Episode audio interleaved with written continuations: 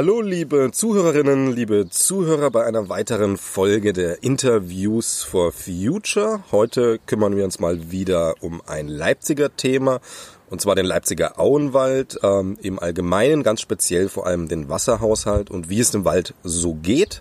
Dazu unterhalte ich mich mit dem Stadtförster von Leipzig, dem Herrn Andreas Sickert. Hallo Herr Sickert.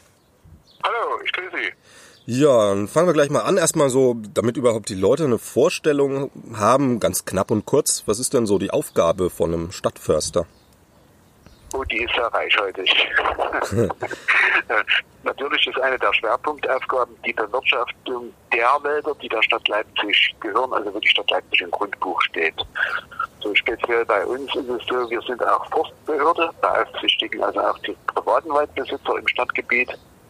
Wir kümmern uns um die Jagdbezirke der Stadt Leipzig, auch wenn da kein Wald ist, also auch Feldflächen.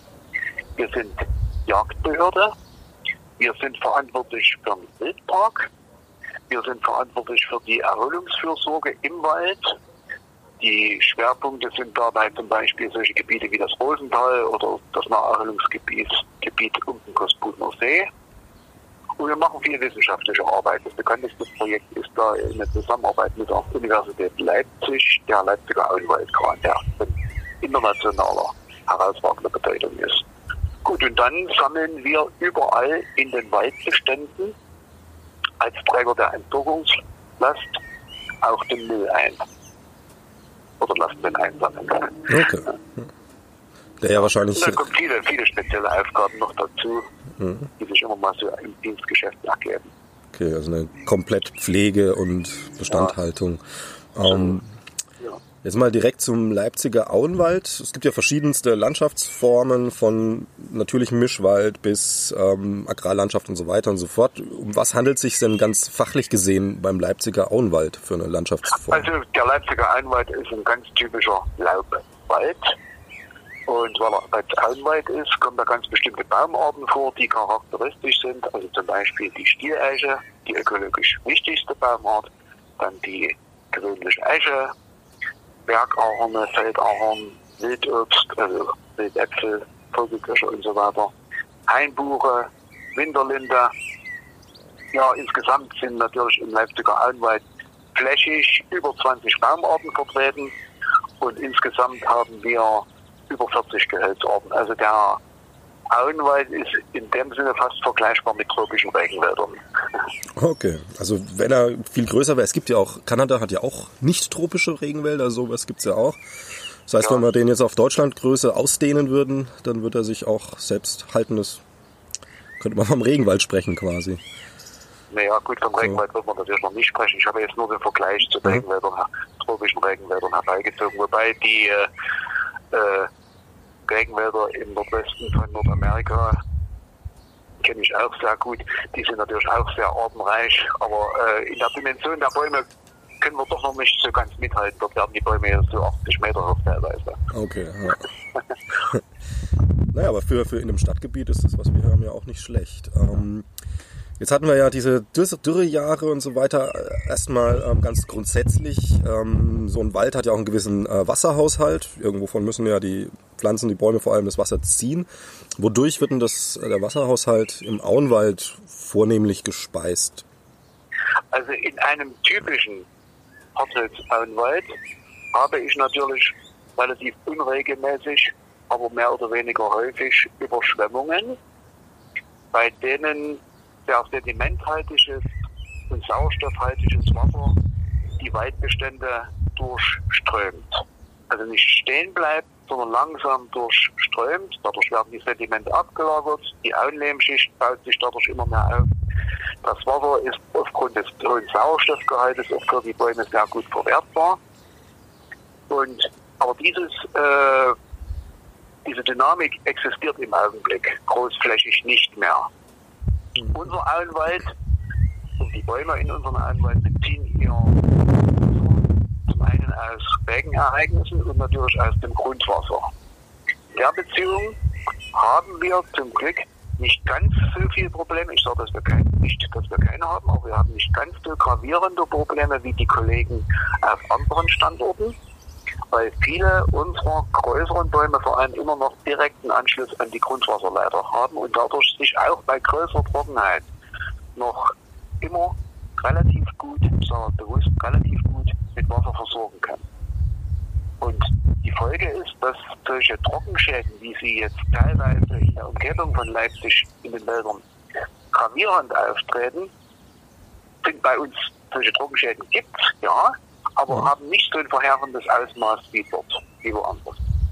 Okay, also auch diese Dürrejahre jetzt gerade 2018, 2019 haben natürlich ihre Folgen, aber... Ja, natürlich, ja. Also, die haben natürlich auch Folgen, zumal äh, da bestimmte Baumarten ja immer anders, also die Baumarten reagieren ja jeder, jede Baumart anders. Also ganz gefährdet ist zum Beispiel der Ahorn.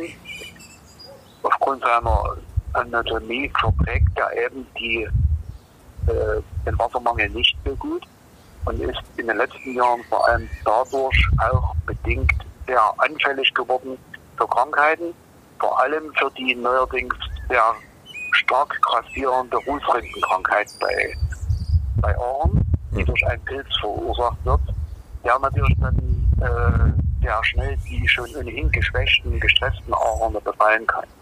Und hier sind unsere größten Auswirkungen auch der Trockenheit bei dieser Baumart zu registrieren. Okay. Wie ist denn, ähm, also vom Gefühl her kann man ja sagen, 2020 ist jetzt noch relativ feuchtes Jahr, wobei das Gefühl sich natürlich, sagen wir mal, an die letzten paar Gewitter, also andockt. Ähm, wenn man das jetzt mal genau betrachtet, wie ist denn 2020 momentan als Jahr vom Einfluss her auf den Wald? Ja, der, der Anfang des Jahres war zu trocken.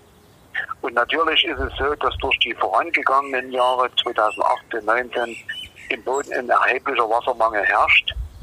Und dieser Wassermangel wäre ja nur, so wie ich mal gehört habe, durch einen Dauerregen von zwei Monaten erstmal wieder so zu beheben, dass er den, das Niveau, dass der, die Wasserversorgung das Niveau erreicht, die im Jahr 2017 möglich war. Mhm. Aber uns hat natürlich jetzt auch die, die, Wetterlage in den letzten äh, Tagen da genützt, dass also doch hin und zu innen wieder mal Regen gefallen ist und dadurch vor allem auch die Verjüngung äh, im Wald, also sprich die kleinen Bäume, die wir gepflanzt haben oder die von selber wachsen, ausreichend mit Wasser versorgt wurden, sodass jetzt erstmal erhebliche Trockenschäden sich nicht weiter ausgebreitet haben. Wir haben also die Situation nicht verbessert, wir haben aber die, äh, sozusagen die Probleme erstmal, diese Steigerung der Probleme aufgehalten. Okay, das ist ja auch gerade Frühling ist ja so ein Pfl also jetzt bei kleineren Pflanzen, ich bin selbst Gärtner, kenne das ein bisschen, das ist natürlich der Frühling eine ja. entscheidende Phase. Wie ist das mit so Jungbäumen? Wenn wir jetzt mal annehmen, es kommt jetzt noch Juli, August eine starke Trockenphase, ähm, kommen die da dann durch deswegen oder ist das dann trotzdem wieder schwer zu, Das ist schwer zu prognostizieren.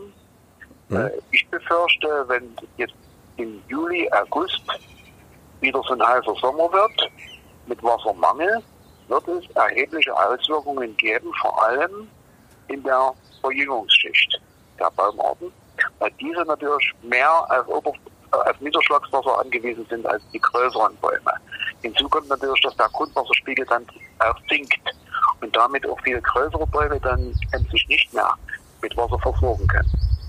Also wenn die, und da ist dann wiederum äh, für irgendwelche Kalamitäten mit Pilzen oder Käfern hier Tor und Tür geöffnet, weil die ja dann die geschwächten Bäume verstärkt befallen können. Also das Damoklesschwert schwebt über uns. Okay, und äh, wenn wir jetzt mal den Klimawandel mit einbeziehen und auf lange Sicht gucken, also nehmen wir mal an, es geht so weiter wie jetzt die letzten Jahre und naja, was halt so prognostiziert ist, ähm, Auenwald im Jahr 2050, ist der dann grundsätzlich gefährdet oder wird das sich verändern? Was kann also man die Vegetationsform ist grundsätzlich nicht gefährdet. Äh, es wird sich auf alle Fälle die Baumartenzusammensetzung ändern. Beziehungsweise wird sie sich nicht von selber bloß ändern. Wir müssen diese Baumartenzusammensetzung ändern. Also zugunsten zum Beispiel von Stieleiche. Jetzt haben wir das Glück, dass also diese Baumartenzusammensetzung, die wir anstreben, also ein erhöhter Eichenanteil wieder, ein erhöhter Anteil von Hainbuch und Linden, weniger Eschen und weniger Ahorn. Dass diese Baumartzusammensetzung schon von Natur aus besser äh, dem Klimawandel, was da prognostiziert wird, angepasst ist. Wenn wir das nicht tun, dann kann es passieren, dass flächig Bestände absterben und dort im Grunde die Vegetationsform Wald schon in einigen Bereichen gefährdet sein kann. Also jetzt im Augenblick haben wir Bereiche, da wächst nur Ahorn. Wenn der Ahorn ausfällt, sicherlich werden sich da hier unter andere Baumarten ansamen, aber das geht von der Sache her relativ langsam und vor allem wird sich die Stieleiche dort nicht ausreichend vermehren können, sodass wir dann also irgendwann mal keine auenwald-typische Vegetation mehr haben. Denn an die Baumartenvielfalt äh, ist ja auch das ganze Ökosystem gebunden. Ja. Also mhm. von Pflanzen bis hin zu Tieren, die alle auf eine bestimmte Baumartenzusammensetzung und vor allem auch Baumartenstruktur angewiesen sind. Okay, na ja, gut, man kennt es ja, die, ähm, wenn das so ein System eine Baustein rausfällt, dann kann es. Ja, genau, so ist das. Wenn ein, ein System abonniert wird, dann äh, sicherlich die Natur bringt irgendwas dann wieder zustande, aber das wird dann nicht so ein, wahrscheinlich nicht so ein ökologisch wertvoller Baumbestand sein. Mhm. Apropos ein Bestandteil, ähm, es gibt so ein sagt, Langzeitgedächtnis der Trockenheit bei äh, Wäldern, Bäumen, Boden. Ähm, was sind damit konkret gemeint? Kannst du das erklären? Ein Langzeitgedächtnis? Der Trockenheit. Also habe ich jetzt so gelesen bei meiner Recherchen. Ähm, ist ein paar Mal aufgetaucht, dieser, diese. Äh, ich kann mir das jetzt nur so vorstellen. Im Grunde ist es ja so, dass zum Beispiel bei bestimmten starken Trockenereignissen erstmal wachsen die Bäume langsamer. Mhm. In der Regel. Und dadurch haben sie natürlich bei den Jahrringen in dem Jahr einen dünneren Jahrring. Wir haben da weniger Zuwachs. Und das ist natürlich sozusagen in den Baumringen, wenn man die Bäume dann abdeckt und sich das anguckt, dann ist das sozusagen erstmal dokumentiert. Ja so ein Jahr. Das Zweite ist, ich habe es schon gesagt, wenn jetzt durch bestimmte Trockenheit in einem Jahr bestimmte oder in mehreren Jahren bestimmte Baumarten ausfallen, ändert sich dann die Baumartenzusammensetzung erstmal.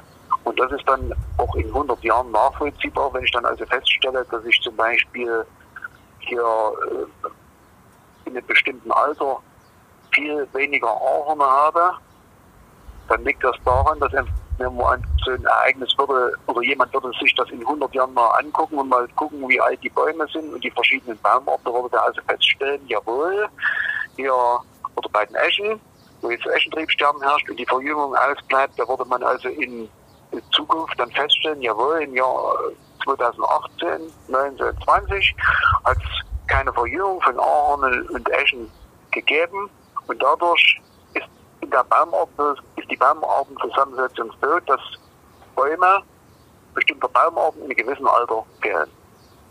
Während andere wiederum dazugenommen haben. Okay. Ja, so. so stelle ich mir das vor. Okay, kann sein. Ja, es war halt, wie gesagt, also, ähm, das Begriff ist ein, zwei Mal aufgetaucht. Ähm, wie ist denn der aktu also jetzt ganz aktuell der äh, Wasserhaushalt im Auenwald ist, äh, haben Sie ja schon so ein bisschen erzählt, ähm, ist okay. So kann es erstmal sein, zumindest, also nicht ideal. Es mehr sein. Also vor allem ja. Grundwasser, habe ich ja gesagt, besteht die Gefahr, dass der Grundwasserspiegel sich absenkt. Und natürlich wäre es gut, wenn irgendwann mal wieder zumindest äh, in bestimmten Bereichen großflächig wieder typische Überschwemmungen stattfinden. Kann man sich überhaupt vorstellen, also mit dem Grundwasserpegel ist es dann so, also wenn ich jetzt ein Glas habe und da ist weniger Wasser drin, also ein halbes Liter weniger, ich tue wieder einen halben Liter oben drauf gießen, also Regen meinetwegen ähm, oder Überschwemmung, dann ist es wieder genauso voll. Äh, ist das beim ja. Grundwasser ähnlich oder gibt es da auch noch Prozesse? Ist, ähnlich, ist ähnlich, okay. Also man muss halt nicht noch was zusätzlich ähm, äh, was, was tut denn eigentlich die Stadt jetzt so ganz konkret für sagen wir, die Zukunftsfähigkeit ähm, des Auenwalds? Also, das habe ich ja vorhin schon gesagt. Hm. Wir konzentrieren uns also darauf, bestimmte Baumarten, die auch hartholzantypisch sind, äh, in ihrem Anteil zu vergrößern. Nicht nur, weil sie ökologisch wertvoll sind, wie die Stieleiche, sondern weil sie unter anderem auch besser an die äh, zu erwartenden Gegebenheiten angepasst sind. Mhm. Und sich trotzdem halt gut einfügen in das, was ja, gerade da steht. Stieleiche hat zum Beispiel eine sehr breite ökologische äh, Varietät also sie haben ja Eichen auch auf trockenen Standorten. Das bedeutet also, die Eiche kann sich hier anpassen. Ja. Während andere Baumarten, wie zum Beispiel die Ulme, wenn der Standort immer trockener wird, dass sie sich irgendwann mal nicht mehr anpassen können, sondern, können, sondern wird verschwinden. Ja. Jetzt ist ja das Interview zusammen zustande gekommen oder die Idee kam ja deswegen auch, weil wir als Scientists auch immer wieder, ähm, Leute wenden sich auch an uns und dann kam immer wieder so die Frage auf, wie geht's dem Auenwald, ähm, was passiert da so, das haben wir jetzt ein bisschen durch, aber äh, ist natürlich auch ein bisschen die Motivation der Leute dahinter zu sehen, so sie sind halt besorgt und würden auch gern irgendwie irgendwo aktiv werden, mancherlei Personen. Ähm, ist es, gibt es da Möglichkeiten für die Bürger, dass sie sagen können, okay, ähm, auf das und das achten und dann und dann im Amt melden oder oder wirklich mit der Gießkanne, sage ich mal, oh, die kleinen Bäume suchen. Nee, Gottes Willen, also mit der Gießkanne, das machen wir nicht. das bringt auch nicht. Mhm. Die müssten dann jetzt, dürften dann ja nie aufhören. Ja. Hm. Der Baum würde sich, oder die Bäume würden sich ruckzuck dieser Situation, dass sie gegossen werden, anpassen. Ja. Okay. Ja, sicherlich sehr schön, wenn man das lange durchhält. Aber äh, bei äh, ca. 1800 Hektar Wald im Auenbereich stelle ich mir das äußerst schwierig vor, das mit der Gießkanne zu gießen. Ne? Mhm. Vor allem das Wasser muss ja auch irgendwo herkommen, dass die Leute dann in der Gießkanne haben. Ja, klar. Ja? Also es, es würde bei uns schon reichen, wenn die Akzeptanz für unsere waldbaulichen Maßnahmen da ist. Also ich habe ja gesagt, wir setzen auch verstärkt auf die Baumart Stieleiche. Und dann müssen natürlich die Stieleiche Pflanzen müssen andere Bäume gefällt werden wir greifen dann natürlich jetzt in Zukunft mehr auf natürliche Ausfälle, zum Beispiel durch die Rufrindenkrankheit bei Ahorn und zurück. Ja, aber äh, gut Baumfällen in einer dicht besiedelten Gegend ist immer ein Reizthema für die Leute. Ja, aber hier ist es eben so, dass im Wald das gesamte Ökosystem zählt und nicht der einzelne Baum. Ich muss also das ganze Ökosystem fördern.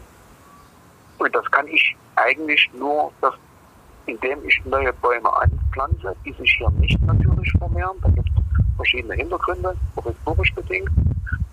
Und um diese Bäume zu vermehren, ist es teilweise erforderlich, auch äh, Bäume zu fällen. Und wenn die Leute das akzeptieren, das wird uns schon vollkommen reichen. Okay, also einfach dieses Problem, dass dann irgendwelche Leute Aktionismus betreiben, weil sie sehen, okay, da genau. wird ein Baum gefällt und man. Diese Mentalität Baum, Baum abnehmen, danke, ist grundsätzlich bei uns falsch. Okay. Ja. Ja, muss ich anpassen. Okay, naja, das ist ja dann auf jeden Fall schon mal ein interessanter Hinweis, weil das kann man sich natürlich gut vorstellen, dass viele Leute denken, okay, was soll denn das? Da wird schon wieder ein Baum gefällt und das in unserer Zeit und halt eben die Hintergründe gar nicht verstehen und weil sie nicht wissen. Ähm, ja, das wäre es erstmal so von meiner Seite. Haben Sie sonst noch was, wo Sie sagen, das wäre Ihnen jetzt liegt noch am Herzen, wäre Ihnen wichtig, wenn das ähm, erwähnt würde? Sie jetzt wirklich nicht verstanden. ähm, Mit dem Herzen, das war das Letzte, was ich gehört habe. Entschuldigung. Kein Problem. Äh, wenn, haben Sie noch irgendwas auf dem Herzen, wo Sie sagen, das wollen Sie noch gerne erwähnen, das wäre jetzt noch was, was die Leute mal hören sollten, wissen sollten? Dann können Sie gerne machen. Ich habe es ja schon gesagt. Also die Leute müssen sich darüber im Klaren sein, wenn man für ein Ökosystem, was so artenreich ist, wie der Leipziger Allenwald erhalten will, muss man auch den Baumartenreichtum erhalten. Und das schafft die Natur selbst nicht. Das liegt auch daran, dass unser Auenwald, der seit über 7000 Jahren bewirtschaftet wird und dadurch auch von Menschen geprägt, seinen speziellen Artenreichtum entwickelt hat.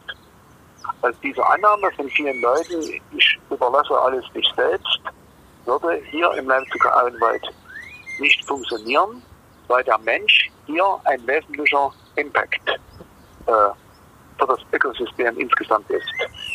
Okay, also, also in, im tropischen Regenwald ist es ohne Zweifel, wenn ich da arbeite, störe ich den Lebensraum, dann mache ich ihn auch kaputt.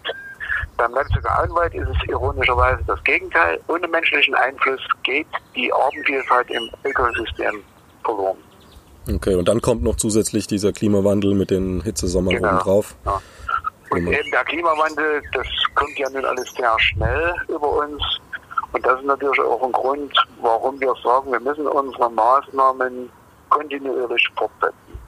Wir wollen nicht innerhalb kurzer Zeit den Eichenanteil hochtreiben, sondern sehr äh, behutsam und im Grunde auch langsam. Wir rechnen also, dass wir damit, dass wir diesen 40-prozentigen Eichenanteil zum Beispiel erst sagen wir, in 280 bis 300 Jahren erreichen.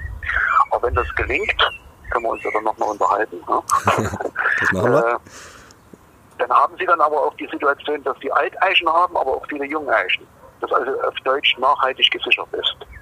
Okay. Ja, das ist das Ziel. Es bringt also nicht jetzt wieder wie verrückt Eichen zu pflanzen, dann haben sie in 200, 300 Jahren die Situation, sie haben unheimlich viele alte Eichen und keine Verjüngung. Und wenn die irgendwann mal umfallen, das passiert nun mal von Natur aus, dann steht dieser Form nichts. Ja. Okay, also letztlich versucht man gerade eine Eichenpopulation in Ruhe aufzubauen, die sich dann selbst hält. Genau.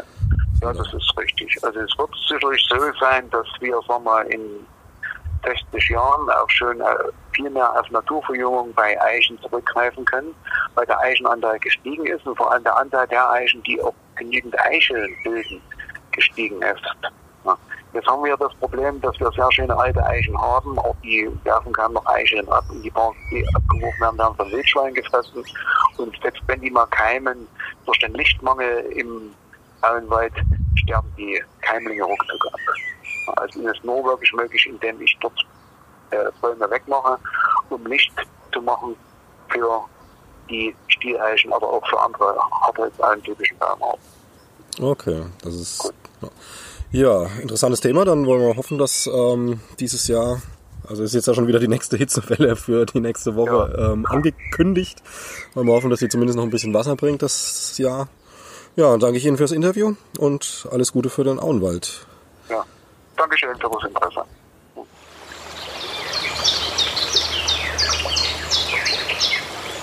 Mm-hmm.